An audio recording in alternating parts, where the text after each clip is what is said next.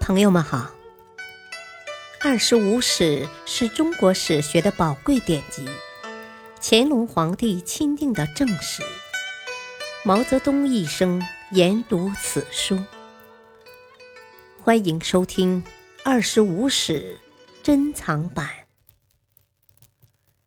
第六部《东晋书》传记第三：王敦。苏峻四，苏峻知道祖约也怨恨朝廷，就派人去约请他一同起兵讨伐余亮。祖约字世绍，北伐名将祖逖的弟弟。祖逖死后，他接替为平西将军、豫州刺史，统领祖逖原先的部众。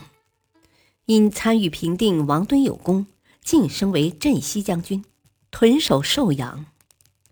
祖约也受到余亮的遗迹，因而也对余亮心怀怨恨。他见苏峻推崇自己，十分高兴，当即答应一同起兵，并派侄子祖焕和女婿徐柳率军与苏峻会合。苏峻先派部将韩晃、张建等人袭占了姑熟。随即又亲自率领部众两万人，与祖焕、徐柳一起从和县渡过长江，驻扎在流口（今安徽当涂北）。余亮得知苏峻领兵前来，立即下令京城戒严，亲自担任都督征讨诸军事，企图倚仗石头城来进行防守。但是。苏峻精锐部队迂回进攻，从南面攻入建康，又借着风势一把大火烧毁了京师的官署衙门。溃不成军的余亮只得带着朱棣逃奔浔阳，与温峤会合。苏峻进城以后，以成帝的名义颁布诏书，实行大赦，只有余亮兄弟不在大赦之列。苏峻自任骠骑将军、录尚书事，祖约被任命为太尉、尚书令，徐柳为丹阳尹，祖焕为骁骑将军。不久，逃往浔阳的余亮与温峤合谋，说服了驻守荆州的陶侃，共同率军四万奔赴建康。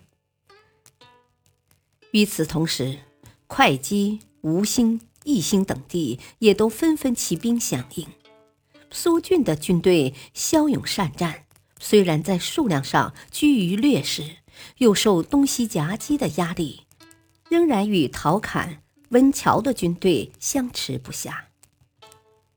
咸和三年十月，苏峻因屯聚在沟荣、胡熟的粮食被温峤的部将毛宝烧毁，军粮供应匮乏。士气大为受挫。接着，陶侃、余亮、温峤、赵胤等人又从水陆两路向苏峻发起了攻击。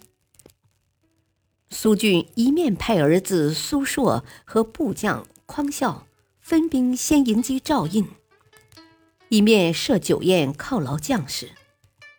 当他喝得醉醺醺的时候，见到赵胤败逃，兴奋地说：“ 呵。”匡孝能够破贼，我难道不如他吗？